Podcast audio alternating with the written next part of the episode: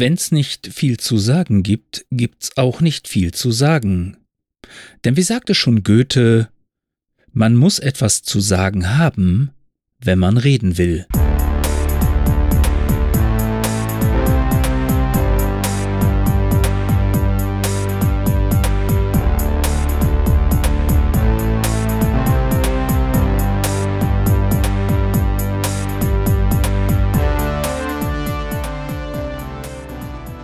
Moin. Ihr hört Konservenradio Dosenhausen, Konserve Nummer 172. Mein Name ist Andreas und seichte Audiounterhaltung ist Programm. Das Laufband meiner Holden läuft wieder. Es war der Motor, beziehungsweise so ein Konstruktionsfehler im Motor. Ich habe den Motor ausgebaut und einem befreundeten Elektriker zur Prüfung gegeben.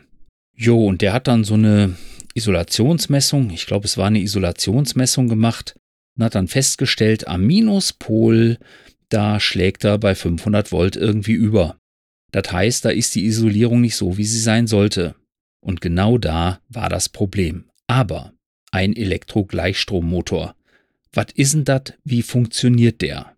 Da stellen wir uns einfach mal ganz dumm und lesen in der Wikipedia nach. Grob zusammengefasst steht da folgendes. Der Motor hat einen feststehenden Außenteil, den sogenannten Stator, und da drin den Rotor. Das ist das drehbare Innenleben, das sich in diesem Stator dreht. Ja, drehbar eben.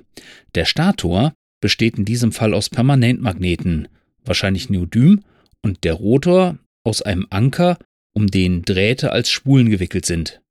Die Spulenenden sind dann an einem Kranz aus Kupferplatten festgelötet und das Ding nennt man dann den Kommutator.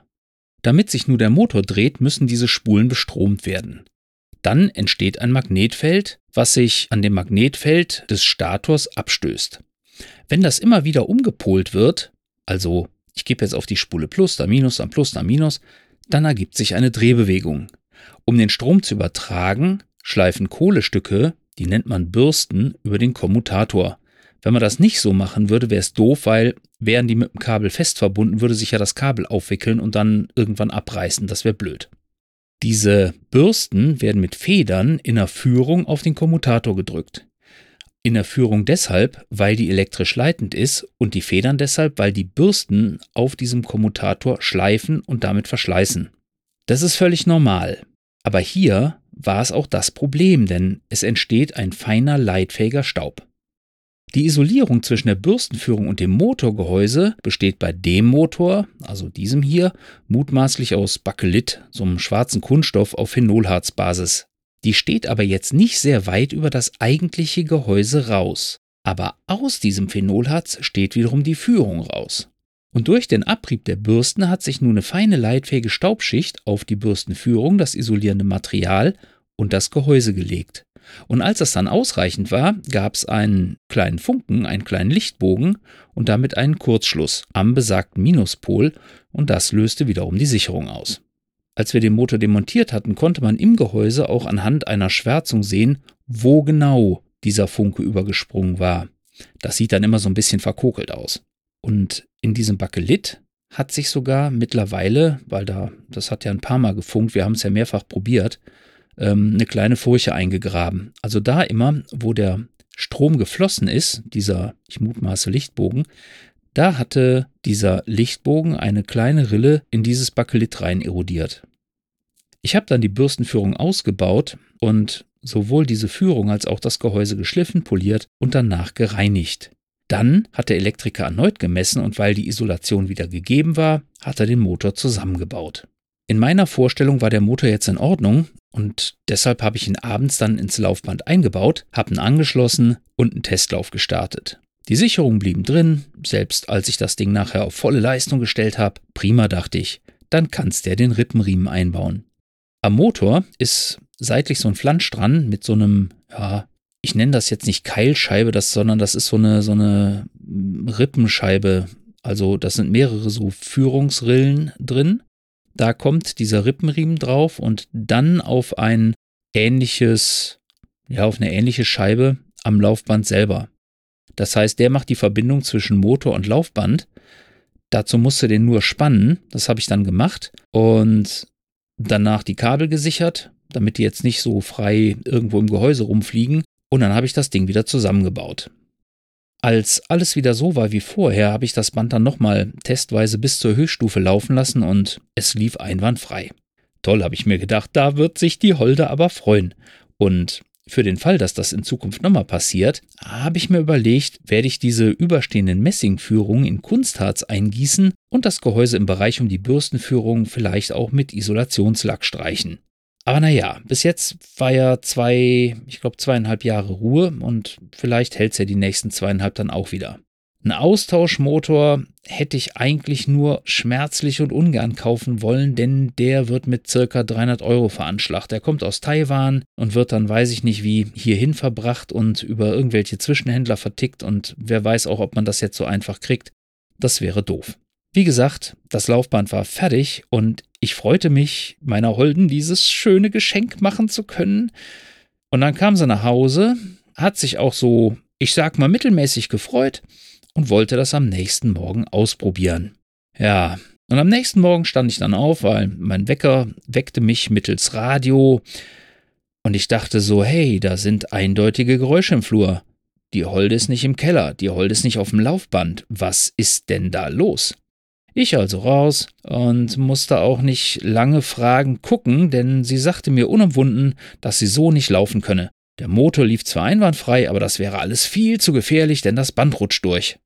Äh, das Band rutscht durch? Warum soll das Band durchrutschen? Das kann ja nur passieren, wenn der Motor plötzlich beschleunigt. Unwahrscheinlich.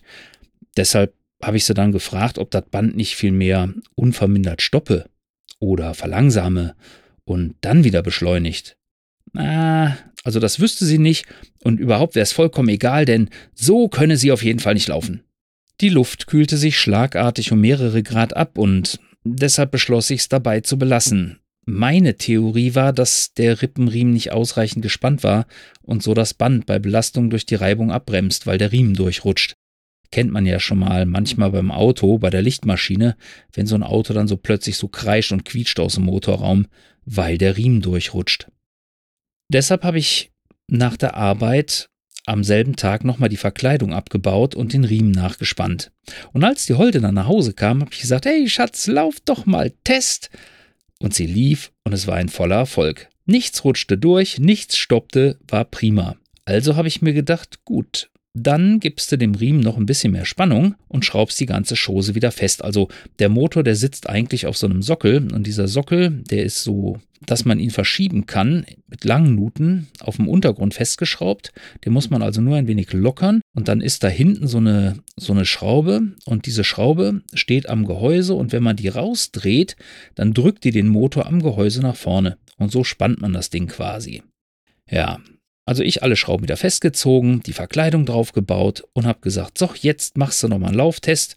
Nicht, dass jetzt nachher irgendwie so eine Gehäuseschraube irgendwo reingedreht ist und dann funktioniert wieder irgendwas nicht. Ja, das lief einwandfrei. Die Holde war positiv gestimmt und endlich herrschten wieder angenehme Temperaturen. Will sagen, sie war zufrieden und ich war ihr Held. Ach, wenn's doch immer so einfach wäre. Ja, und jetzt hoffe ich, dass das Ding ah, die nächsten Jahre einwandfrei läuft. Ja, hofft mal für mich mit. Weil, ernsthaft so, das Ding ist ja schwer, das kann ich nicht mal eben so einfach auf eine Werkbank setzen oder so. Und da auf Fliesen auf dem Boden in meiner Gewichtsklasse rumzurutschen und dann da irgendwas bei schlechtem Licht auseinanderzubauen, das ist schon scheiße. Ihr dürft mich jetzt bedauern. Aber nur kurz, denn kommen wir zum nächsten Thema. Kürzlich hörte ich in einem Podcast die übliche urbane Legende, die sich seit Jahrzehnten immer noch in den Köpfen der Dosensucher hält. Es geht um Erddosen, um Earthcaches und wie man sie korrekt lockt. Hören wir hierzu einen Experten, der sich schon vor Jahren mit diesem Thema beschäftigt hat. Ansichten einer Sockenpuppe. Das Geheimnis der Erddosen. Oder wie ein Earthcache zu loggen ist.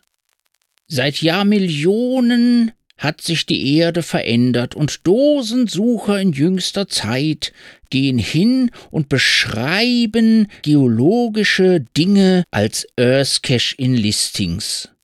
Und immer wieder steht darin, Wie soll ich mit diesen Dingern umgehen? Ich soll Fragen beantworten, Lösungen irgendwohin schicken, damit man eine sogenannte Logerlaubnis erhält. Dies, meine Freunde, ist eine urbane Legende. Einen Scheiß muss man erhalten. Denn die Guideline von Geocaching.com ist da eindeutig und klar verständlich. 3.6 Einen Earth Cache oder einen virtuellen Cache loggen. Lesen Sie die Cache-Seite, um die Logging-Anforderungen für jeden Earth Cache oder virtuellen Cache zu erfahren. Sie müssen einen Earth Cache oder einen virtuellen Cache persönlich besuchen und in den meisten Fällen Fragen beantworten, um den Fund zu melden. Senden Sie Ihre Antworten per E-Mail oder Message Center direkt an den Cache-Besitzer. Hinweis Cache-Besitzer können nicht verlangen, dass die Informationen über ein bestimmtes Tool gesendet werden. Und jetzt kommt die entscheidende Passage. Sobald Sie Ihre Antworten abgeschickt haben, können Sie Ihren Fund online loggen, bevor Sie vom Cache-Besitzer eine Antwort erhalten. Und weil hier ein Übersetzungsfehler vorliegen könnte, lesen wir die Passage im englischsprachigen Original nochmal. Once you send your answers, you may log your find online before hearing back from the cache owner. Damit ist es ganz klar. Schick deine verdammten Antworten ab und warte auf nix, sondern log online. Denn sobald du den Mist abgeschickt hast, ist die Sache in trockenen Tüchern, und wenn dem Owner irgendwas nicht gefällt, dann soll er dich anschreiben und dir sagen, wie du auf den richtigen Weg kommst. Du hast das Ding gefunden, du hast die Fragen beantwortet, du warst vor Ort, also ist fertig. Ganz einfache Geschichte. Da muss man nicht in anderen Podcasts hören, ja, und dann musste ich noch auf die Logfreigabe warten. Nein, man muss einen Scheiß. Ein für allemal einen Scheiß. Was ist daran so schwer zu verstehen? Ja, beruhigen wir uns alle wieder und nehmen für die Zukunft mit, wie man einen Earth Cache oder einen virtuellen Cache zu loggen hat.